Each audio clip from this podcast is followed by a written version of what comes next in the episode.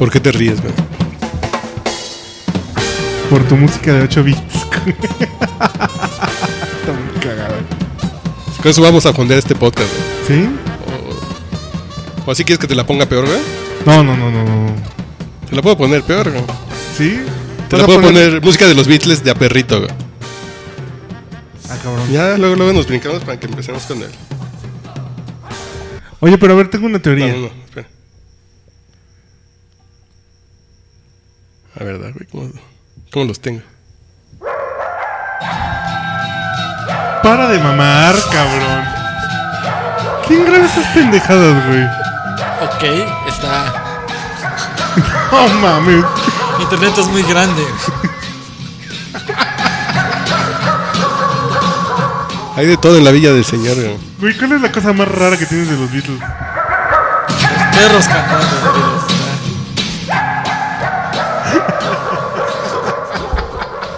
Te quejas de la gente mamona que pone cosas de sus perrijos en Facebook. No, no, no. Esta es colección. Tengo mariachi, ukulele, charango peruano. Sí, pues esa es colección. Bueno, el, el ukulele y el mare... setol, pero. Paul McCartney toca el ukulele, ¿no? Y Harrison Harrison. también. Ah, Bueno, claro. ¿De qué vamos a hablar, güey? Pues de los ¿De perros? De los Vamos a hablar Beatles. del- de, los, perrijos, güey. de. Vamos a hablar de los perrijos. De los per- ah, de verdad, tú también quieres. No, no mames, pinche gente. ¿Quieres, quieres mezclar a los Beatles con los perrijos? No, no, no. Mira esto, güey. Esto chingón, esto está chido. O sea, me imagino jugando El Mon juego de Patrol. Nintendo. Exacto. Jugando como- Tum, tum, pim. Pero a ver, presenta aquí al... Es, es tu invitado, güey. ¿Cuál es tu nombre de batalla, güey? ¿Cómo es que quieres ser conocido? Jorge S. Thompson. Eh, así me encuentran en Jorge S. Thompson. Jorge S. Thompson. Ay. ¿De qué escuela nos acompaña? De la honorable Escuela de Periodismo Carlos Septién García. Me pongo de pie. Pongo de pie, por favor. De puntitis. Puro decente, chingado. Eso es. Aquí tenemos calidad. Pura gente que mastica la información. Por Sí. supuesto. Salud, eh. Salud, que la mastica. No empieces. Salud por la Bueno, sección. Nos lo traemos porque él es fan de los Beatles y Así de Dylan también, ¿no? Así es. Principalmente. Son- De los es dos. como tu, tu core. Mi gallo, de ahí. Hasta te pareces a Dylan. Sí, me lo han dicho. Nada más te falta acá como la onda. La, La, el la afro. mata, ¿no? Como el chinillo. La mata grisácea. Sí. Pero ¿por dónde comenzamos a hablar de los Beatles, güey? A ver, yo, ten- yo les tengo una propuesta. Una teoría. A ver. ¿No será que el viaje a Estados Unidos, porque bueno, vamos a hablar de los Beatles, porque Porque son 50 Son años. ¿eh? 50 50 años de años su- de que llegaron. a Estados Unidos y la presentación con Ed Sullivan y bla, bla, bla, ¿no? Pero ¿no les parece que justamente que hayan llegado a Estados Unidos fue lo que hizo que valiera madre los Beatles? O sea, como que fue el... Ya vas a empezar, la, de- la decantación... WhatsApp compró. eh, Facebook No, compró. WhatsApp, ya valió más. Ya vas a empezar a mamar, güey. Mejor nos hemos quedado con los Beatles de Hamburgo, ¿Qué güey, tiene con los que, que ver? tocaban en el. No, no, no, no, no, no, no. Lo que me refiero es que el pedo de los conciertos este, inaudibles fue Estados Unidos. Este, las masas enloqueciendo, la policía, fue Estados Unidos. O sea, Ah, ¿Qué fue lo que hizo que valieran más de los. Beatles? O sea, Nah, de, porque- de- de- de- te refieres al, al, al hastío. O sea, Exacto. que, ellos, que De ellos. se hartaron. Pero es que, es que hay dos cosas importantes. O sea, The Beatles, eh, digamos, ya en la etapa de Rubber Soul, en la parte de, de Revolver, ya estaban hasta el gorro de tocar en vivo. Sí, ya se metieron en el estudio. Estaba fuera Sí, de, sí, y sí. ahí dijeron, ya está en el estudio. Pero después ellos ya no se soportaban. O sea, no, no tuvo, yo creo que no tuvo nada que ver haber llegado a pero los Estados algo, Unidos. algo provocó justamente que se metieran al pedo del estudio. Porque además, con la. Sí, sí. Sí, porque ya Porque no- ellos mismos dicen que no se escuchaban, güey. Ya no se escuchaban así. de- absurdo, ¿no? No se escuchaban tocar, ¿no? O sea, ya no le veían sentido esforzarse para hacer un show en vivo cuando realmente lo que hacían pasaba desapercibido. Claro, solo Entonces- los querían ver. Sí, sí, sí. Y ni eso, o sea, imagínate en esa época estar en un palomar y nada más veías así como hormiguitas. Bueno, saber que estaban ahí. Sí, o sea, imagínate Porque no había pantallas gigantes claro. como hoy, ¿no? que está respirando su dióxido de carbono, dices, ah, o sea, Ya con eso. ya con eso. Pero es muy, es muy, es muy buena la, la presentación con Ed Sullivan. La, en la gente de en Apple, en el, en el Apple TV, generaron un botón conmemorativo. Entonces podías ver toda la presentación, eran 50 minutos. Y te dabas cuenta cómo hasta Ed Sullivan ¿Qué haríamos, qué haríamos sin Apple, güey? No. Increíble, güey, no mames. Te das cuenta que hasta Ed Sullivan decía, güey, no mames, estos, estos güeyes, qué pedo, ¿no? O sea, este. A ver, ya, tranquilas. deje- El programa sigue, ¿no? Y las morras están así enloquecidas, güey. Sí. Es muy cagado. Y este. También te das cuenta, por ejemplo, cómo. Es el, el rollo de George Harrison. Cómo es el güey que realmente es como el pedo, el alma de los Beatles, güey. Ah, cabrón. A ver, Yo, yo lo creo que es el mejor músico, sí, pero el alma, a ver. eso me interesa. Ringo está en la pendeja, total. O sea, el güey está así viendo las lámparas, güey. También piensa que tenía 23, Sí, sí, 24 sí, güey, años, güey. sí, sí, sí. Pero McCartney, güey, está así en su pedo, bien, bien cabrón. Rockstar. Buscando las cámaras, güey. Sí, sí, sí. Y el pinche Lennon está así como tocando como de pinches gringos nacos, no mames, güey. Pero el güey que todo el tiempo está en el escenario moviéndose de un micro a otro, sonriendo, Sí, busca sí. la cámara, tocando, es Harrison, cabrón. Es que aparte, bueno, eso es por dos. por- por- yo creo que hay una razón muy obvia de que se está moviendo de Mick a Mick. Porque a él no le daban micrófono. Porque además O sea, él ese no güey cantaba. no tenía micrófono. Entonces lo que él tenía que hacer era Bueno, cuando, es obvio, pues. cuando le tocaba hacer armonía con Lennon, Se iba juntaba, corriendo, iba sí. con ese güey, o luego se iba con McCartney. O sea, él tenía que andar. Y de hecho, eh, eso de que no tenía micrófono le pasó en, en toda Todo, la sí, etapa. claro, claro, o sea, claro. ese cuate como que lo. No sabía dos, dos micrófonos. Exacto. Entonces, de- a- a- se, se hacía las armonías con el que. Claro, claro, claro. claro. y el Entonces- coro y todo. O sea, a pesar de la lana, o sea, nunca le dieron el mic de ya. Pero yo a lo Ten mejor. tres micrófonos, ¿no? Pero yo pienso que a lo mejor pudo haber sido una onda como eh, eh, planeada, güey. No, no mames. No. Yo no creo que Brian Epstein sea tan cabrón. güey. ¿Crees que no hubieran puesto un micrófono más? No, porque ese güey no cantaba canciones, güey. Pero un micrófono más, güey. No, porque aparte sí se veían bonitos así los dos cantando al mismo micrófono. sí. De cierta forma era como la Eso es lo imagen. que digo, o sea, güey. hacer el. Uh, y mover las cabecitas juntos. o Y sea, además la ventaja de. de Paul McCartney zurdo, que, lo- que los mástiles de las guitarras están Claro, abiertos. claro, claro. Y Sí, el- sí, sí, sí. Y el juego, te digo, o sea, está como muy bien planeadillo. Pero eh, da, da una idea bien, bien interesante, güey, con el pedo de cómo Harrison es el güey que tiene que estar a las vergas todo el tiempo con las cámaras, tiene que estar todo el tiempo con la banda, además toca el requinto, ¿no? O sea, le da, le da un, un protagonismo musical muy interesante al margen de la genialidad de Lennon y, y McCartney o la pendejismo total de Ringo, ¿no? Está muy, muy, es muy No, interesante. es que imagínate que pones al vampiro de Maná, güey, Ah, a tocar los. Beatles. uh, si hubiera sido lo mismo, güey. No, porque Ringo sí, sí era la pata que le hacía falta, güey. Yo creo que si pones a otro baterista en los Beatles, no es el mismo grupo que Ah, se el, hizo. el güey. vampiro es el guitarrista, güey. No, El Maná. No, es el, el, el baterista. El batería de Maná ¿Ah, sí? el vampiro. Sí, claro. Güey. ¿Sí? Sí, yo sí tuve 12 años y sí escuchaba Maná a los 12 años, güey. Sí sabía que. ¿No es el guitarrista el vampiro? No, no. Que después No sé. fue el, el guitarrista de Caifanes, No, No. ¿no? no, no. no. A ver, métete a Wikipedia. ¿Cómo, cómo- cómo se llamó la, la segunda parte de Caifán? Jaguares. Jaguares. No, no, no. No, no. ¿Quién era el guitarrista de Jaguares? Ay. No, El vampiro. no, no, pues el vampiro es el baterista de Maná. Te lo jurito. Bueno. Y, y que sí es buen baterista, güey. Nos toca con Sí, no, Maná. el güey está bien cabrón. No, es que, que es buen baterista. Ujú, sí, sí. Yo una vez leí que clasificaban a Ringo. Bueno, decían que Ringo era uno de los bateristas con la mejor suerte. Porque a pesar de que no tenía mucha gracia al tocar, estuvo en el momento adecuado. Sí, claro, claro, claro. Y ya, o sea, él. De hecho, histórico, o sea, ni canta, porque hay que admitirlo. No, no canta. Ringo no canta ni tres notas. Pero a pesar de. Bueno, bueno, pues en los Grammys, güey. La gente sí, güey, ¿qué hace ahí, güey? Bájenlo, ¿no?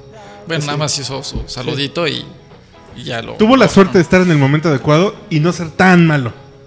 Sí, o Si sea, es tres grados más malo, sí, sí, güey, no. mames. Pero no es tan malo. Tráiganse una caja Como de baterista ritmos, no es o malo, cambiamos. güey. O sea, lo que ¿cómo? pasa que todo lo demás lo paca. Nada, que él para la época tocaba muy diferente la batería, güey. Lo que pasa es que ahorita nosotros estamos acostumbrados a que las baterías suenen así. Pero antes las baterías no sonaban como la de Ringo, güey. O sea, de la forma de agarrar las batacas. o sea, Antes se tocaba como jazz, güey. Como baterista de jazz. Así de ladito. Y ese güey las empezó a tocar así como. De frente. Sí, güey. O sea, el güey sí tocaba diferente. No, es que ya estamos acostumbrados a ver a los bateristas hacer eso. Pero cuando ves a la Abraham Laboriel a tocar eh, The End, dices, ay cabrón, ¿eso sería Ringo? Entonces hace 30 años Y dices, todo el puente, ¿no? Tutum, tutum, tutum, y dices, ay cabrón, pues está cabrón, pues, sí tocaba. Pero no le dieron el reflector. No, no, no. Bueno, quizá nada más en Yellow Submarine y Honey Don't, pero realmente, así que le dijeron, Ringo, haz tu chamba, nada más hasta Y 10. Octopus Garden también es de él, ¿no? Octopus Garden. Fue la única que compuso, ¿no? No, compuso otra, pero ahorita no tengo el dato. O sea, creo que compuso un par, nada más. Pero realmente que tú puedas decir qué representativo es de The Beatles, no, realmente. Quizás Yellow Submarine, pero Yellow Submarine no la compuso él. Sí, no, no. O sea, se la aventaron los otros. O sea, no era por ahí. ¿Y ustedes ya tienen una explicación de por qué seguimos escuchando a los Beatles? No sé, güey. El otro día escuchaba que... ¿Por qué? ¿Te acuerdas de Alberto... Vázquez, sí, güey. Bueno, sí, Juan Alberto Vázquez. El güey de QRR. Ah, ya, ya, el sí, DJ sí. de Sí, sí. el Black Horse. Que decía...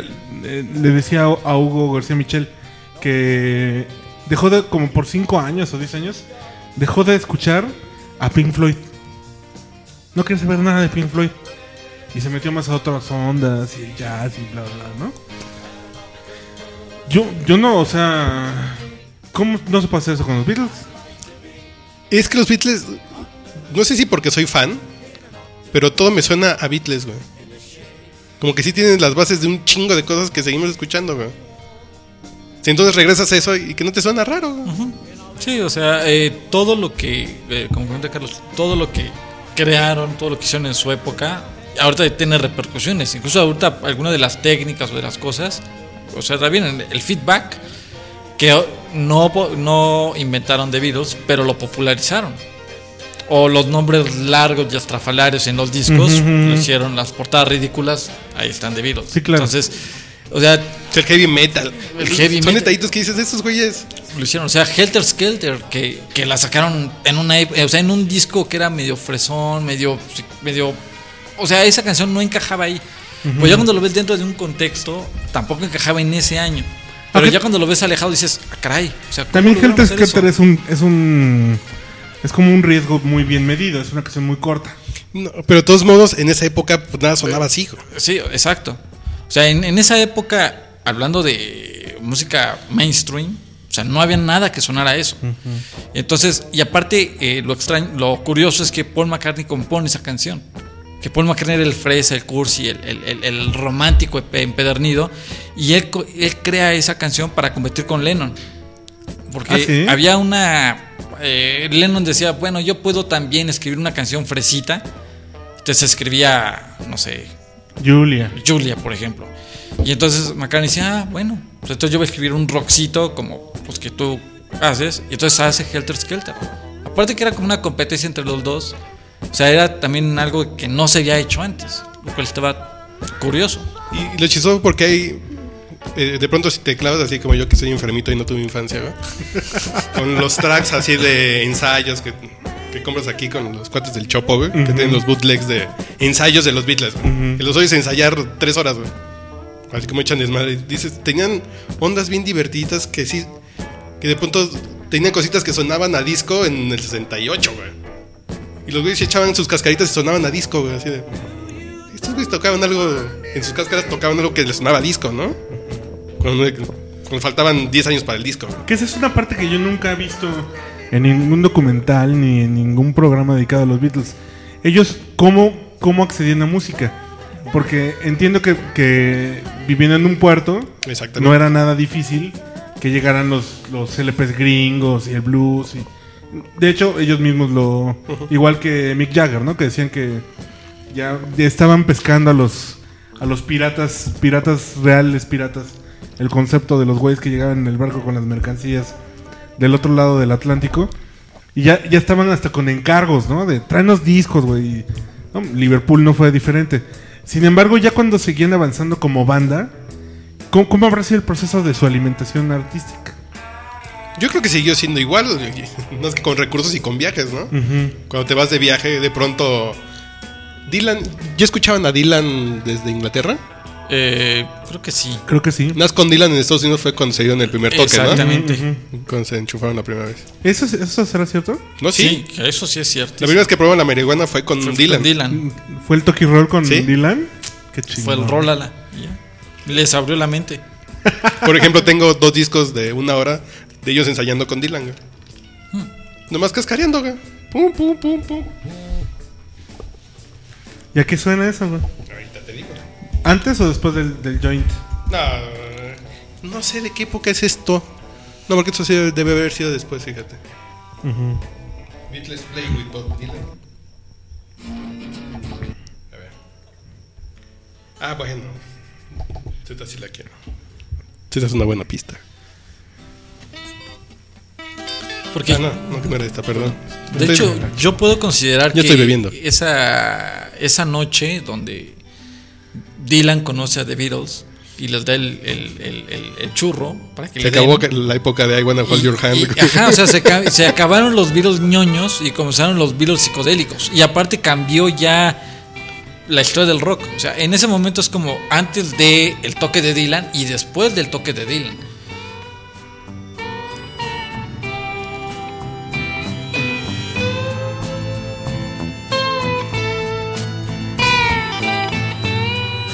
Dylan y Harrison ensayando, ¿verdad? Es If Not For You. Imagínate, sí, ah, a ver, préndete el- las guitarras, güey. Es una canción de Dylan. Ese es de Dylan. If not for you, maybe I couldn't find the door. Y es el bajo es diferente. Ahí como que por la, la está cachando.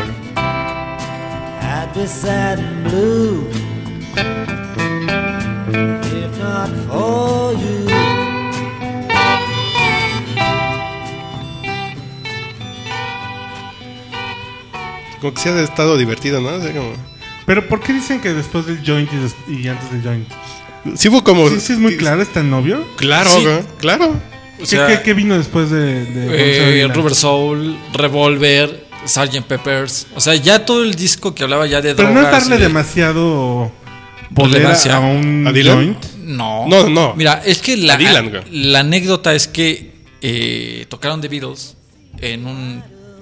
en- no me Es que, acuerdo. en per- qué- perdón que termine mi idea, ahorita perdón que te interrumpa. Ajá.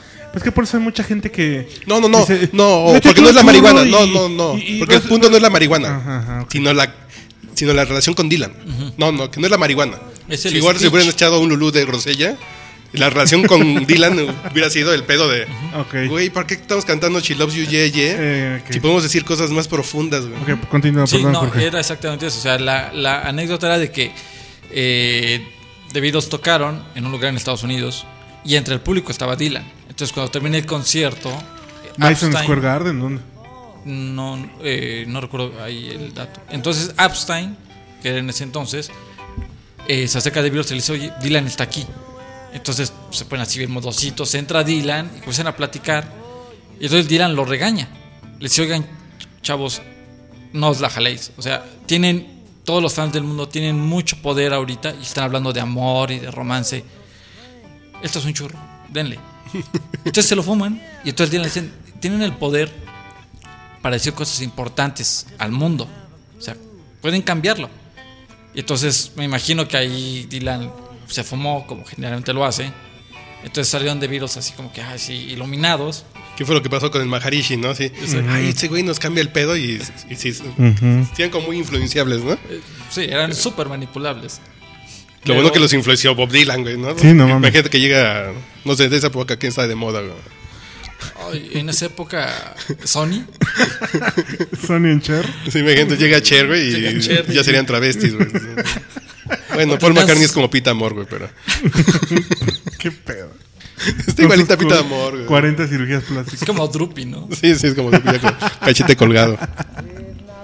Ok, ok, ok. Sí, porque es- me choca esa idea de que, no, pues tú que te metes para inspirarte y...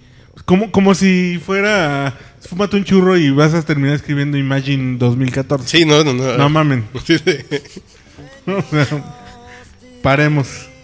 Paremos, por favor. Así que le das un churro a Peñanito y ya se le quita lo pendejo. Pues No, no, funciona no así el pedo. no, funciona Legal- así. legalize it, como dijera Peter Tosh. ¿Y qué más? ¿Qué más? ¿Qué más? Cuenten sus anécdotas. Fans, ¿no? Fans, fans, fans, fans. A ver. Qué difícil, ¿Cuándo fue la primera vez que escucharon a los Beatles? Mm, qué buena pregunta. Eh, mira, eh, bueno, yo, yo me adelanto, si quieres. Este, mi padre eh, tenía una colección bastante aceptable de discos de música. Eh, en Michael Jackson, este, Queen, eh, Bruce Springsteen, Zeppelin, bla, bla, bla. Entonces, yo lo que hacía cuando estaba como que tratando de aprender inglés y el idioma, pues me sentaba allí en el sillón de la casa y le decía a mi mamá, oye, pues ponme este disco, ¿no? Entonces así como que randomeaba. Entonces un día una tata me ponía Michael Jackson y un día me puso eh, el, el Abbey Road de The Beatles. Y de ahí, o sea, lo recuerdo muy bien porque era la portadita y era, es- o sea, esa portada es muy particular. O sea, son cuatro güeyes que van caminando. Cruzando la calle. O sea, es, es una foto, o sea, no hay nombre, no hay nada. Y era muy particular, entonces por eso lo recuerdo. Me lo puse y, aparte el medley final, o sea, No, lo traes Sí, es así de. clavado en la cabeza. O sea, es una de esas cosas raras que ocurren, creo que una vez en la vida, en una generación que puede ocurrir una genialidad así. O sea, siete canciones separadas que no tienen nada que ver y que hacen como las pegan Pero suenan juntas, y güey. las pegan y lo, lo hacen tan bien que Sí, claro. parecen unidas. O sea, que está muy bien. Yo con un disco de 20 éxitos, güey, que escuché como 4 o 5 años, güey. Hasta, hasta la prepa en Cancún, tuve un compañero que tenía todos los discos. eh, entonces, era ir a jugar Nintendo 64, ¿ya era Nintendo 64? O, creo me- o antes. No, Super Nintendo, güey. Así, jugar Super Nintendo. Y el güey ponía discos de los Beatles para. Yo, ah, esta canción nun- nunca la he escuchado, güey. Ah, esta canción tampoco. A ver, ponte otro disquito. Y de pronto ya apagamos el pinche Nintendo y estamos sentados escuchando así de. No mames, güey. así de pronto, así ya apagas a madre y vamos. y en el pinche piso escuchando a los Beatles, güey. A mí me pasó algo similar, ahora recuerdo, en tercero de secundaria, güey. Con un compa, que igual era una onda de hacer la tarea en equipo, una madre así. Y, y ponía... y él también, él era hijo único, y sus papás habían sido bien rockers y... Pero bueno, no tanto rockers así como este rudillos, sino tenían todos los discos de Chicago y todos Sí, los de sí. Queen y... Sí, la época, sí. Ajá, y aparte decían los nombres en español, ¿no? Exacto, güey, ¿no? Los discos de la crema. eh. Exacto. Polvo en el viento. y- Sí, sí, sí. Y entonces ten- tenían todo, los- todo Beatles y, y a él le grababan cassettes, güey. Para que no tocara los Para que no discos. tocara los discos, güey. Claro. Le grababan los entonces los ponía y dice, ah, cabrón, qué chingón suena esta madre, ¿no? Y ya es un... Hay un pedo, no sé si se acuerdan de una, de una teoría sobre la, el inconsciente colectivo. De que cada ser humano que nace ya trae el paquete del conocimiento de todo el mundo hasta cinco minutos antes de que él nació.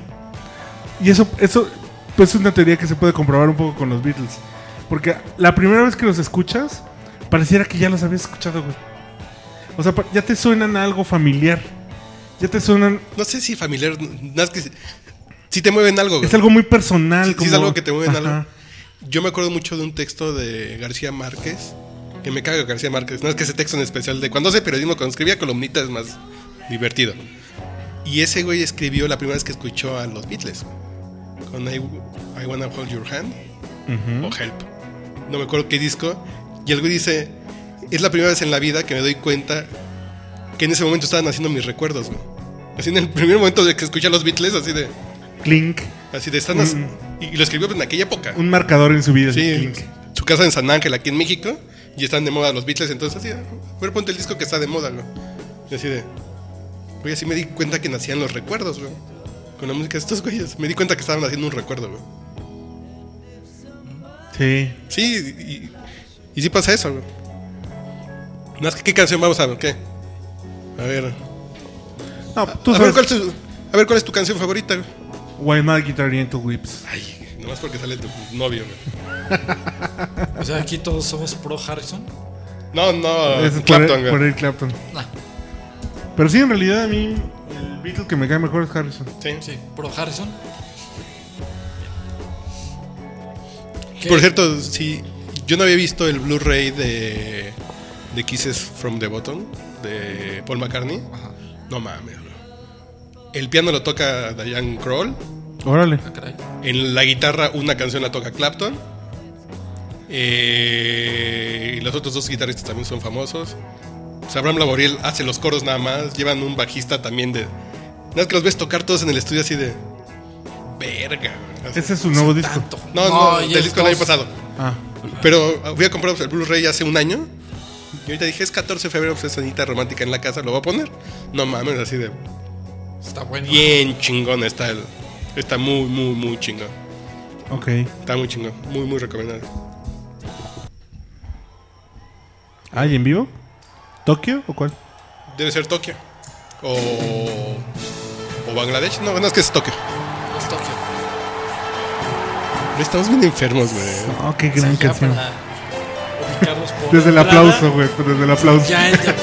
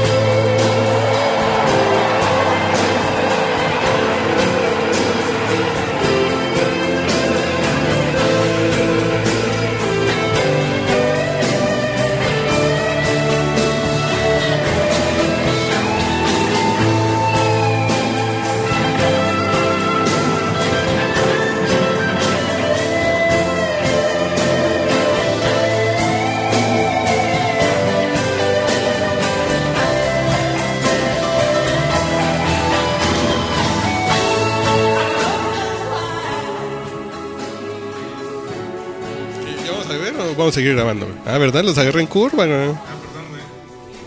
¿Qué no es la versión interna? No, sí, no es que ese podcast no es eterno. ¿Cuál es tu canción favorita, güey? Yo creo que me podría ir por otra de Harrison, Here Comes the Sun. Somos unos. Es, es que es una canción, o sea, aunque está medio simple, es realmente el mensaje y cómo está compuesta. Y en el momento en que sale la canción es... A ver, deberías bomba. platicárnoslo porque de verdad es una canción que literalmente a mí me da hueva. Te da hueva. O sea, sí, es tan... Pero Pero es muy bonita, güey. Es, Es muy muy bonita, bonita, es sí, una sí, canción sí, sí. optimista, para empezar. O sea, Por es, supuesto. es básicamente como decirle a, a tu pareja, sí, te está yendo de la chingada, pero únete a los optimistas. ¿Cuál es la bronca? Puta, ahí está el pedo. No, no es que. Es que. Es que, hay, que- hay- hay que- Es que ser optimista por ser optimista me parece que es de es que hay, que recordar que en esa época los de, de Beatles eran medio hippies. Sí, Entonces, sí, sí. esos mensajes de que dijeran Here comes the sun y Tomorrow never knows o cosas así hippiosas, No, bueno, Producido pero ¿qué por- comparas Tomorrow Never Knows con Here Comes Bueno, the pero Sun? hay, hay- hay que tomar en cuenta que Tomorrow Never Knows eh, fue una frase que se la volaron a Ringo. O sea, Sí, claro. Ringo era el, el- O sea, una de las cosas que hay que aplaudirle a Ringo era que siempre sacaba frases random, que fuera de contexto Sí. nadie reconocía y decía, este güey, ¿qué, qué demonio está diciendo? Ajá. Pero que era Harrison y McCartney, la agarraron y decían, ah, Tomorrow Never Knows, ah, pues está chido. Sí, la Hard Day's Night también es frase de. Hard Day's Night, el de ¿A él, poco? Sí. O sea, de La noche repente- de un día difícil, así como la, la conjunción, eso no es natural en el inglés, güey. Sí, El sí, pinche sí, Hard- sí. y el Entonces, Ringo sí. era así de. ese cuate era su característica, o sea, agarraba así como que frases random que no tenían sentido y, y los demás se dedicaban en, en construir algo en base a. Pero lo que fue de que Tomorrow Never Knows es, o sea, está como en esa onda hippie y optimista, es que el mensaje de la canción también te invita a, ok, ahorita está yendo la fregada, pero mañana no sabes cómo te va a ir. En esencia, o sea, es lo que dice, la musicalización y la producción Sí, no, es no, no. otro rollo. La porque verdad es es que la música está poca madre. Sí, está increíble. Es como Blue Jay Way, que también es un viajezote increíble, que también tiene unos juegos de palabras muy buenos. Pero, o sea, ya dentro de. Se me hace que esas tipos de rolas que son como que optimistas y hipiosas y, y, y que entran dentro del contexto de. No sé, de que de virus están buscando como un punto específico de felicidad. pues, está Pero si padre. pones tu despertador con Here Comes the Sun, Sí, no te... no te va a ir mal en el día, güey. y no es porque seas optimista, sino que ya empezó bonito el pinche día, güey. Ajá, sí. ¿Sabes cómo me, la, me visualizaba antes Here Comes the Sun? Yo tenía, Sí. perdón, yo tenía mi despertador Tomorrow Never Knows. Bueno, también. Yo, yo antes me imaginaba. ¿Sí se acuerdan del programa de Un Nuevo Día? Que ya tiene, que, de, que era Con César Rebeca Co- de Alba y. y César Costa. Ah, sí, claro. Entonces cuando decía, Here comes the sun, home", entonces me, me imaginaba a Rebeca de así como que abriendo las ventanas. Desnuda. Pues, claro. Piernotas. de- entonces, este, sí me la imaginé, decía, ah, pues, Güey, está padre, Eh, ¿no? Está chingón, eso ya me gustó. Si no es que la sección de cuáles son nuestras canciones favoritas son cuáles son nuestras canciones favoritas que además son de Harrison, ¿no? Ah, bueno, pero también... No, no, no, no, es que la mía también es Something, que también es de Harrison. Claro. Pero también podría ser... em, em, también podría ser... Este... em, em, por ejemplo, del álbum blanco... Del álbum blanco también me gusta... em, No es que escucha aquí. ¿Sí es o no? Ah, mira. Something in the way Something a mí me hizo llorar, güey. Cuando te cogió un negro y la te había puesto. Bueno, es culpa del negro, no de la Something. canción. Something Black. Primer concierto de Paul McCartney en México, Es en el Palacio de los Deportes. tocando el ukulele, güey, él solito, Ah, sí. spotlight sobre su cabeza. No mames. Cabrón, O sea, cabrón, cabrón, a- cabrón. eh, yo la primera vez que vi a... A- ah, como esto. ¿Ese es el concierto? Something in the way she moves attracts me like no other. Sí, no mames. Something in the way Ya sé. she moves me. 12 años de esto, güey. Fue en noviembre de 2002. ¿21? No, fue 2, ¿Marzo? 2, 3 y 4 de noviembre. ¿De 2002? Fue un año, des- un Ah, año sí. después de La muerte de Harrison. Claro. Yo la verdad es que vi ese concierto cuando llegaron a Something. Que, no, y cuando llegaron en eh, la que canta al final, este. Ah, se me fue el nombre. ¿Al final? Al final, la que canta. Este, la que te gusta, güey. Al see. La que tienes en- in my dreams. Ah. O sea, porque Something sí te, te truena. O sea, sale McCann cantando el ¿no cierra con A Youth? ¿El concierto? No, no, no. no, La cierra con. No, la cierra con I Saw Her Standing There, creo. ¿Cuál? El del 2002 la cerró con algo así. Cuando ya subió la gente con la bandera de México a bailar. Ah, no sé, pues de México, sí.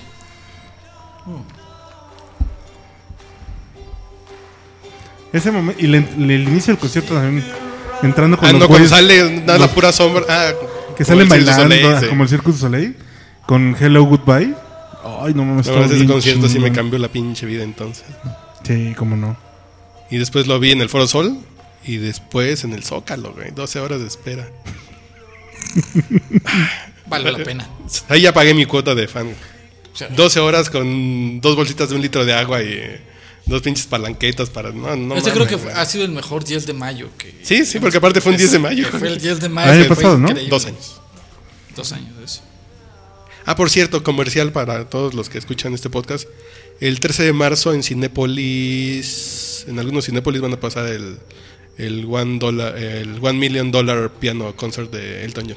Ah, qué chingón. ¿Hay que ir a verlo en VIP? Sí, porque yo el 10 de mayo pasado lo fui a ver. Ah, Ya van dos años se- se- seguidos que no sé con mi mamá por conciertos. chale. ya van dos años. Bueno, ya vamos a El, pasar. el One Million Dollar Piano es es el, el que está ahorita en Las Vegas. el que está ahorita. No Sí. es el de la Chapel. No, no, el de la Chapelle es el Red Piano. El Red Piano. Cierto. Pero eh, ya podemos pasar, ya como pasamos nuestras canciones favoritas de, de, de George, Paul o John. ¿Por dónde comenzamos? Este, John. John, a ver, canción favorita de John. De John. A ver tú, a ver quién la saca primero. A Day in a Life. Bueno, empate. Yo creo que también me podría ir por la Day in the Life. Eh. Yo ahí, son de esas cosas bien raras. Es que pinches Beatles, bueno, la tengo con Jeff Beck. Ah, qué chingón. Fue, fue la primera que salió. Fue la primera vez que fui a Nueva York, güey. Fui a Strawberry Fields, A Central Parks. a Central Park, y, es- Central Parks. y había un güey tocándola. Y lo grabé completita, güey. Y, y todo el espacio vacío, y dices, güey, pues, pues es día tres semanas, güey. No hay gente. No, nunca más me ha vuelto a tocar que esa parte esté vacía, güey. Siempre Por- está hasta la madre. Siempre está hasta el huevo de gente. Y esa vez que, la- que fue la primera vez que fui ahí, que siempre había tenido ganas de ir ahí. güey. Si iba a Nueva York, quiero ir primero ahí que a ninguna otra parte. Y ahí tengo el video que estaba vacío. Y el pinche güey tocando la guitarra. Eso te pasa por ir a las 5 de la mañana, ya ves, güey. Está bien, güey. Pues hay que despertarse temprano, como López. Obrador. Sí, no, es que yo también. esta- yo creo que es la mejor canción. Ah, de- ¿también tú? ¿Es tu Sí, favorita? sí, Ah. sí. Creo que es la mejor canción de Lennon. Y aparte, como la escribe. Es, a ver, sácate la partitura, la prensa de hoy. Sí, o sea, eso es una cosa súper rara. Se agarras el periódico y voy a estar escribiendo lo A que ver, voy ¿qué? leyendo, güey. Lo escribo en piano. ¿Qué es lo que leí? ¿Qué es lo que me- Oye, y. Pero eso de Jeff Beck no trae letra, no, está, no viene cantada. No, y además está la construcción de, eh, musical. Bueno, la parte que es de Paul. McCartney, que le dijo Paul, le dijo John a Paul, así como que aquí échate algo, güey. Tienes un ratito, o sea, así toca lo que quieras. Y es una parte que sí suena mucho a Paul McCartney. ¿Y qué parte es? Pues, la parte del reloj, Ah, después del reloj, pues ese es, es Paul. ok, ok. ese es Paul. Sí, porque de hecho, eh, yo creo que ya en esa etapa estaban tan apretados de tiempo, ya al final, sobre todo Paul y.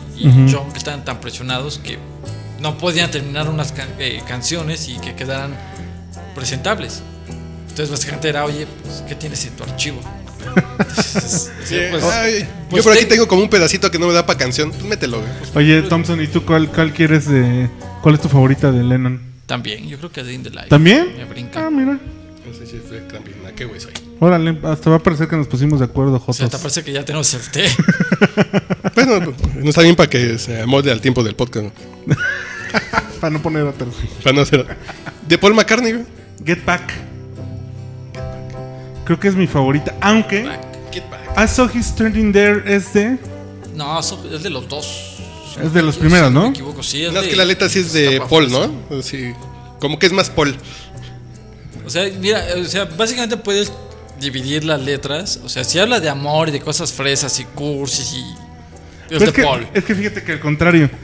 En la vi ahí. Este. Me gusta mucho porque es como un albur. Nah, Tiene un no, doble son sentido. ingleses, güey. Claro, pero tiene un doble sentido. No, tú porque es de Pachuca, güey. Ahí la vi parada ahí y se te antojó. No. Luego, luego. Sí, sí. Ah, chale, Vagos. ¿Cómo era la frase de... ¿Cómo, así como empieza I saw her standing there? And she was young. 17... Sí, Ay, sí. es You Ella know what I 17 You know años, what I mean. ¿sabes a lo que Sí, me refiero? pues, tú sabes. Ah, Claro. ¿Tú sabes que está? tiene, tiene picardía. Así tú sabes que está sabrosita. Exacto, sí, sí, a los Tiene 16. picardía. Es Exacto. el asunto. Exacto, exacto, exacto. Esa, es la parte que te digo que, que es muy... A ver, Me gusta bueno, mucho. Es que no quiero caer en el Don't Let Me Down, ¿de quién es? De los ¿De dos. Lennon? No, es de los dos, ¿no? Don't Let Me Down es Don't Let Me que- Down también la pondría rápidamente en las chidas, ¿eh? Yo fíjate Sí, sí, que sí. ahí yo sí me brincaría por Hey Jude. Hey Yo Jude sí, es, es es- un monstruo. O sea, a mí me cagaba, güey. A mí me cagaba Hey Jude hasta que me divorcié, güey. en serio, güey. bueno, pues entonces... ten- Tiene una canción que dices, es un pinche lugar común, en cursi, de bla, bla, bla. Eh. Y yo después de mi divorcio, estando solito, así escuchándola, así dices, Ay, güey. pinche ay. Paul, no mames. Ay, ¿por qué luchar? No, no sabes el cuadro que tengo en el piano, güey. Sí, sí, sí, sí, sí, sí. Sí, ¿Cómo es? Toma una canción triste y mejórala, güey. Sí. Pues sí. Y esa se, la, se escribe a, a, a Sh- a Julian o a Sean. A, Eh, a Julian. A Julian. A. Julian Lennon. O sea, que Paul no- McCartney se le escribe. O sea, si en lugar de decirle, hey, Jules, porque va a ser muy obvio, es hey, hey Jude. O sea, es como que Mm. lo- bajita la mano, le dice, oye, chavo, no te tires al drama. Qué geeks. Digo que nerds. Y, y un detallito más, ¿no? Es que que el lugar este del movimiento que tú dices está en tus hombros, así de ni pedo. Y decía Paul McCartney, no, pues esa mamada está, está muy culero, lo voy a borrar. güey". Y él dijo, no, güey, déjalo, está chingón, güey. No, déjate esa frase, güey. Y decía, pues no, es que está mamón, así, el movimiento que está en tu hombro. güey. Así, como que parece que traigo un perico o que soy un pirata, güey. ajá. No, pues está chingón el sentimiento de esa parte. Así como y dice "Ya, Paul ni pedo". McCartney que en esa parte es cuando se acuerda de él, güey. Que si en alguna parte de los conciertos se acuerda de John Lennon es en esa parte. güey. De ese momento de que ya no te- estaban también las relaciones, ¿no? Upon your shoulders. Sí. Por cierto, hay una película que fue para televisión que se llama Two of Us de MTV, que es una reunión Ficticia. ficticia Sí, sí, sí. que se pudo haber dado entre Paul y John antes de la muerte de Ajá, John. ajá. No mames. güey. Sí, es Creo una que la un- película. así creo que es la última película con la que he llorado. güey. Esa no te la manejo. No mames, no, no, no, no. No la he visto. Creo que está en Netflix. No, No. bueno, yo la compré en el Chopo, así con mi dealer de cosas de los Beatles del Chopo, ahí, a 50 pesito. Pero el pedo es, y, y ves cómo se llevaban, así de cómo Ajá, se sí, pelearon sí. esa vez y bla, bla, bla. Y sí, y sí hay posibilidades de que pudo haber pasado. Pues no le contamos el final o no. Si no la viste, no se la echa a No, no, perder. no, sin spoilers, por favor. Porque yo creo que sí voy a. a Yo en la parte en esto. que lloré, pues es en el final. Bueno, la dejo yo hace mucho ah, también vi otra película. No, no es que ya sabes por qué. Güey, dices, no, pinche Yoko. Bueno, a, a, a Yoko Hino la pinche. bueno, yo la otra vez vi una película en, en el- Armando Manzanero en- no la pinche y se toma fotos con ella. El puto. Bueno, perdón, no perdón. No, no, no, no es para que ese güey esté en ese pinche lista, en ese lugar ese día. Dices, somos novios, güey, qué pedo. Sí, pero. Y mira, tú que eres fan del reggae.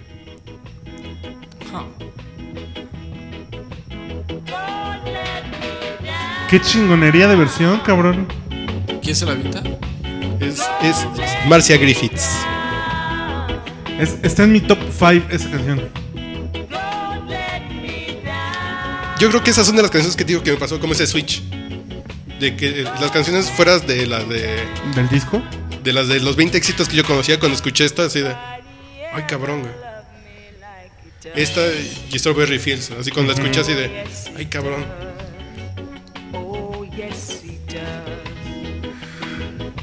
Había una, una película que pasaban en el 11, y no sé si alguna vez la llegaron a ver, que era sobre...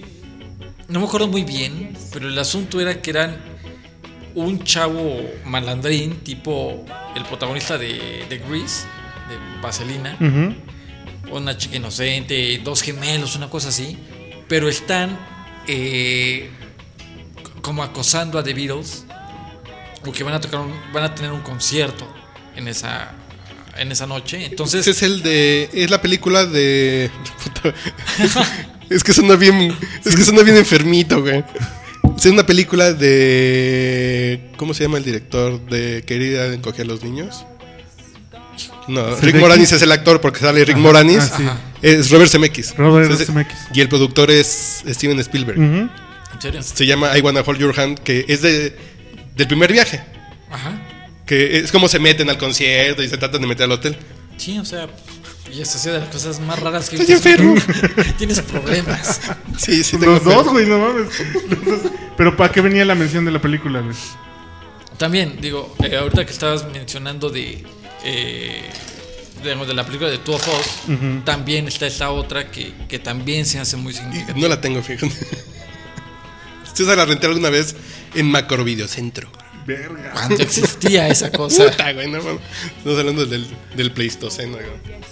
Oigan, y, y bueno, ya dijimos que de Ringo nomás tiene como dos canciones, ¿no? Ringo, ah, bueno, no. No, es que de Ringo. Ringo tiene Pero a ver, digamos, ¿cuál es el riff de batería que más les gusta? The End. Bueno, The End. The End, o sea, no hay otra. El puente. Sí, sí, sí, no. pues, Esta parte. Pero seguramente ni lo tocó él, ¿no? No, sí, No, sí, sí lo tocó. Felicito. te- Yo creo que sería un insulto para él mismo si no lo hubiera tocado. O sea, era el, el momento en toda la carrera de The Beatles de que él brillara. Decir, no, que la toque otro güey. O sea, yo creo que sí sería muy, muy pinche que no se hubiera atrevido a hacerlo. Entonces, yo sí tengo. Por lo menos yo creo que sí él lo hizo. Es muy. Ahorita me acordé de. de- A ver.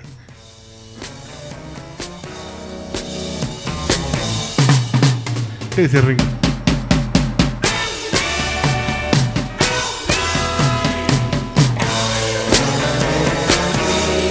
La tarola son horrible, cabrón. No es una limpia, güey. Ahí está tiempo, ahí el mérito es que está tiempo.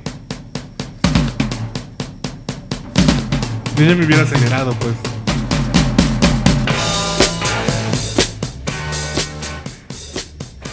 Recomendaciones para hacer este año, güey. O sea, hay que ir a, o sea, Real de 14, güey.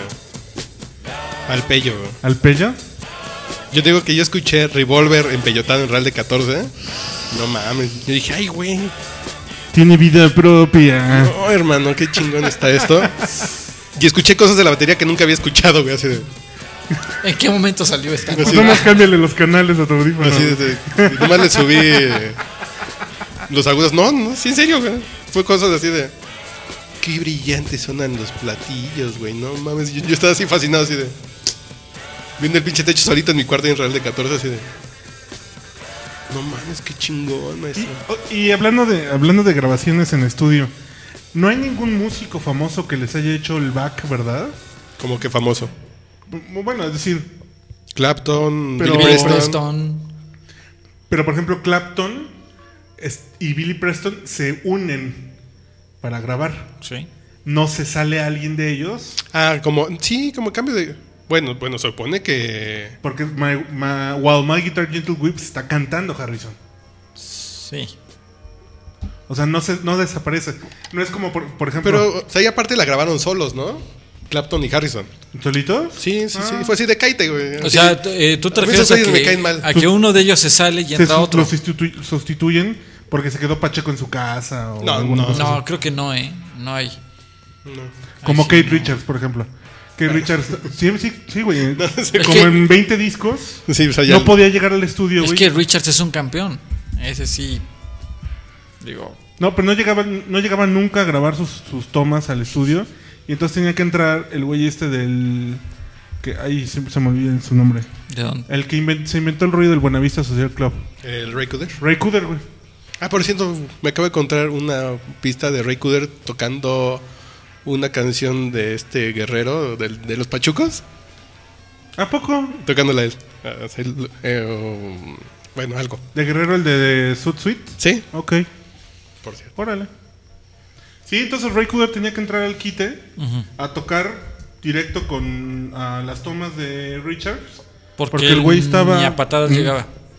Completamente drogado, completamente pedo. No, yo creo que en el caso de, de, de Beatles, todos lograron tocar en su.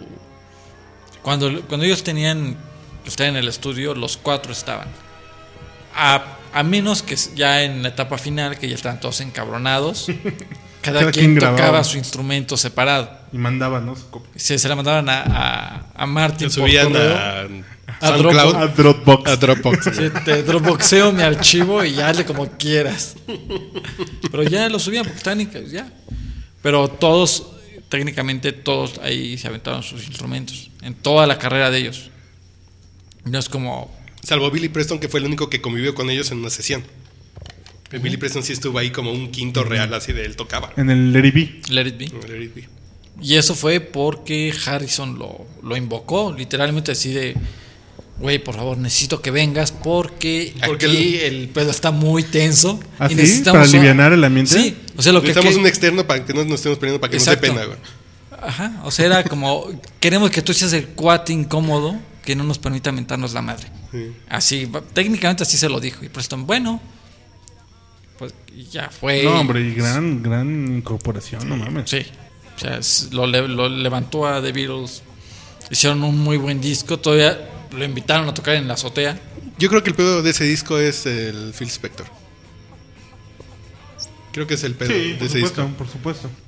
Porque el, el, el It Be Naked, que es como ya la producción como se le imaginaban ellos, sin Phil Spector sí suena muy diferente, está más bonito. el- Está más limpia, sí. para empezar. Y aparte, ¿Qué pusiste, güey? George Martin nunca ha matado a alguien, güey. No, nunca ha violado a alguien, güey, como Phil Spector. ¿Qué es eso? Órale. ¿Es eso del famoso Grey Album?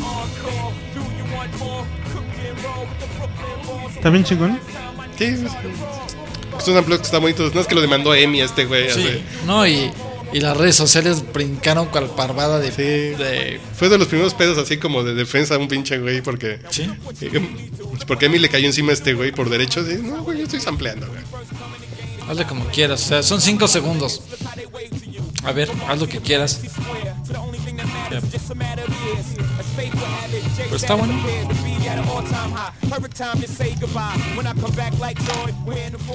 Y, y ya para despedirnos, covers, güey. Mm, Otras versiones de los Sí, Beatles. sí, sí. Ay, cabrón. No mames, qué gran. pre- ¿Sabes cuál? Ah, no, no, espérame, espérame. El Marichi, Marichi Vargas, güey. Ya vamos a poner tus chingaderas, güey. Sin lo que piensas. Ay, es que en Across the Universe hay una can- hay una versioncita. No, ya ya me acordé. Yo soy Sam. Ay, güey, de... Ajá. De, Este. ¿cuál- cuál? Ay, Es que todo ese disco son ¿Cómo se llama el cantante de...? ajá. Ya. Ah, que carga la chingada. ¿Cuál, cuál? Ay, ya sé cuál es. ¿Cuál, güey? Voy, voy. No cuelgue, lo seguimos atendiendo. Ay, güey. No, eso no es. No, ese no es. No, no, no.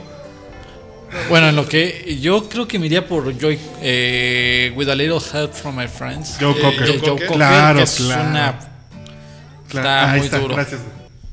Gracias. Espera. ¿Que ¿Quién la canta? Me lleva... No, este es Rufus Wainwright. No. Es Rufus Wain, eh, Sí, es Wainwright. Sí, es Rufus Wainwright. ¿Y Champagne? Ah, no, porque yo decía otra. Ca- Canción también de este disco. Bueno, eh, creo que ese es el de los pocos soundtracks que realmente están como.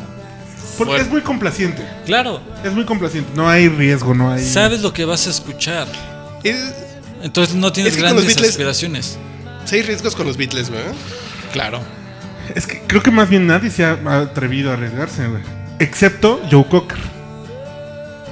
La, No, la yo- versión de Joe Cocker sí es completamente es el único que le diferente. cambia el sentido total a la música, güey. Me gusta la letra y yo me voy por mi lado. Ah, no, porque hay una de Eddie Vedder, güey, yo decía. De, de Jam Sam. Ah, claro. Yo, yo el cantante de qué grupito, perdón. De Pearl Jam. Y esa versión también está muy Muy decente. buena, muy buena. Sí. Yo cover, así que me guste cabrón, güey. Tintán, güey. No la tengo en la mano, güey. Ya la busqué en el encuentro. ¿Cantando Tintán She's Love You o cuál? No, I Wanna Hold Your Hand. Era cuando cambiaba los títulos. Y le cambiaba la letra, le ponía en Sí, o sea, español. hacía su adaptación rítmica, mágica, musical.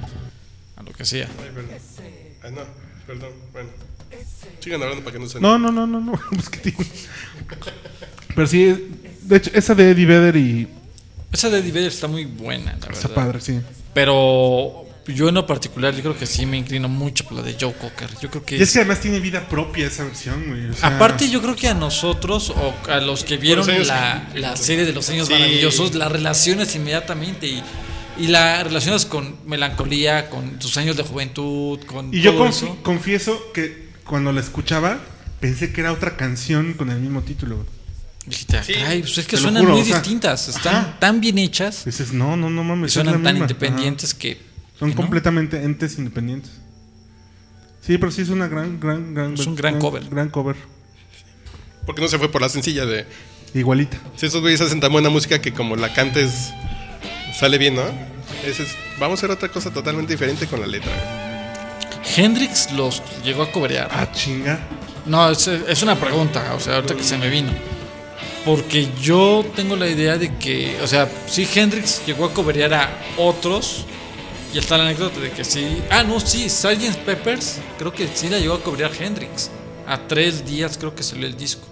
Si no me estoy equivocando. En que será como en un en vivo o algo así. Sí, sí, sí, o sea, Hendrix. No, creo- no, o me estoy equivocando. pero aún, güey. Bueno, dejamos aquí al señor Cocker. Y ya para cerrar con esta, güey. ¿De Hendrix?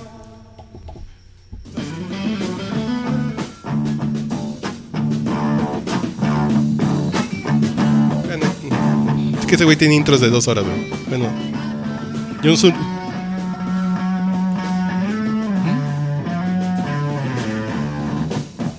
¿De Sgt. Pepper's Lonely?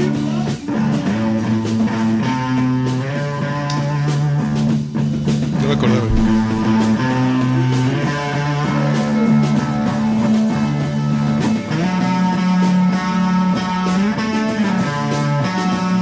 Ah, caray. Pero, pero no suena. Es que. Es que creo que esa es la magia del cover. Que no suene la versión original, pero que mantenga la esencia No, de. pero es que Tomorrow Never Knows es. Pero esto suena bastante bien. No, Poder, no, güey.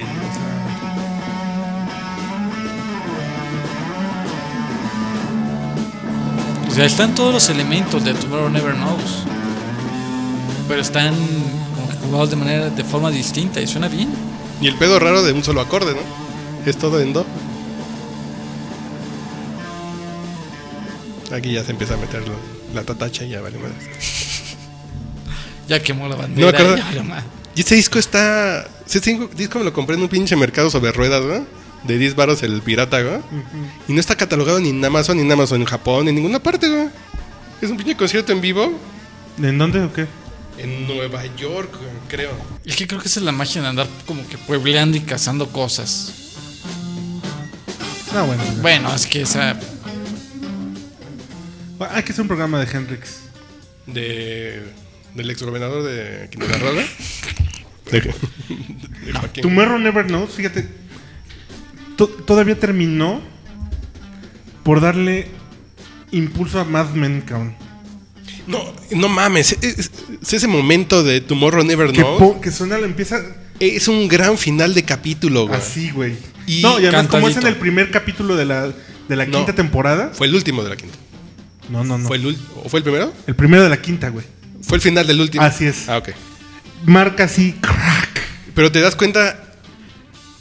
eh, eh, es un pedo tan chingón de esos güeyes que son por los que yo admiro a los escritores de Mad Men. Que en 10 segundos explicaron que este güey se sentía viejo y que no entendía el pedo, güey. Tal cual. Le puso el disco 5 segundos, no le entendió y lo quitó, güey. Dices, huevos, estos güeyes están bien cabrones, güey.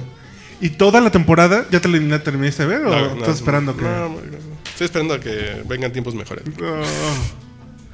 Y es que toda la pinche temporada es pinche eh, Draper decrépito en todos los sentidos de su vida, cabrón. O sea, ¿cómo es así? ¿Cómo va para abajo? Y justamente lo que dice Carlos. O sea, le ponen la canción o el disco que está sonando, que baila su esposa, ¿no? El que está y el güey no le entiende. No mames, así fue chingoncísimo. Bueno, ya unos últimos pensamientos. Señor Thompson, Bueno, yo creo muchísimas que. gracias por haber venido. Un, un placer. ¿Cómo te encontramos en, en el mundo? Bueno, ustedes me pueden encontrar en. en- Ustedes ya tienen mi teléfono. No, no, no. en- la gente que está escuchando. En Facebook me pueden encontrar como Jorge S. Thompson. Y en Facebook me pueden buscar como Jorge Sánchez O. Así de sencillo. No Jorge hay- Sánchez O, Jorge ok. Sánchez O. ¿Y en Twitter? En Twitter, Jorge Sánchez O. Ah. Y en Facebook, Jorge S. Thompson.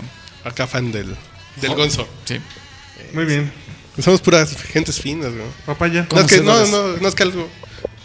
Es algún mensaje póstumo. güey. Pues ya valió verga ¿Póstumo? esto. Este es el último. Este, no, Ya pues, vamos en el 90, güey. Es el podcast 90, güey. dedicado a los Bicles, qué chingón. Ya va 90, güey. No, pues este. Este. Conclusión, amiguitos. Este. Pues que vivan los Beatles forever. Como los campos de fresas.